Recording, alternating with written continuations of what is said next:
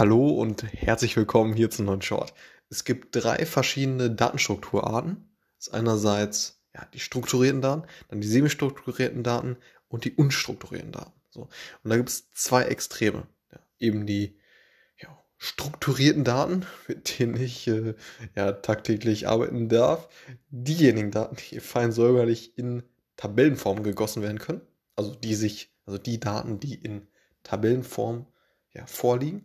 Und auf der anderen Seite, das andere Extrem ist ja eben unstrukturierte Daten, wie irgendwie Bilder oder Klänge.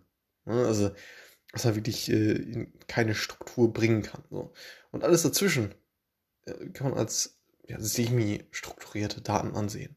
So, zum Beispiel Text äh, kann man mit, mit den Überschriften und den einzelnen Absätzen und äh, ja, der, dem Aufbau etc. in eine gewisse Struktur bringen. Sprich, ja, könnte man diese in die ja, semi-strukturierten Daten ein, ja, einordnen. So, und das waren in aller Kürze die drei ja, Strukturarten von Daten. Alles klar, bis zum nächsten Mal. Ciao.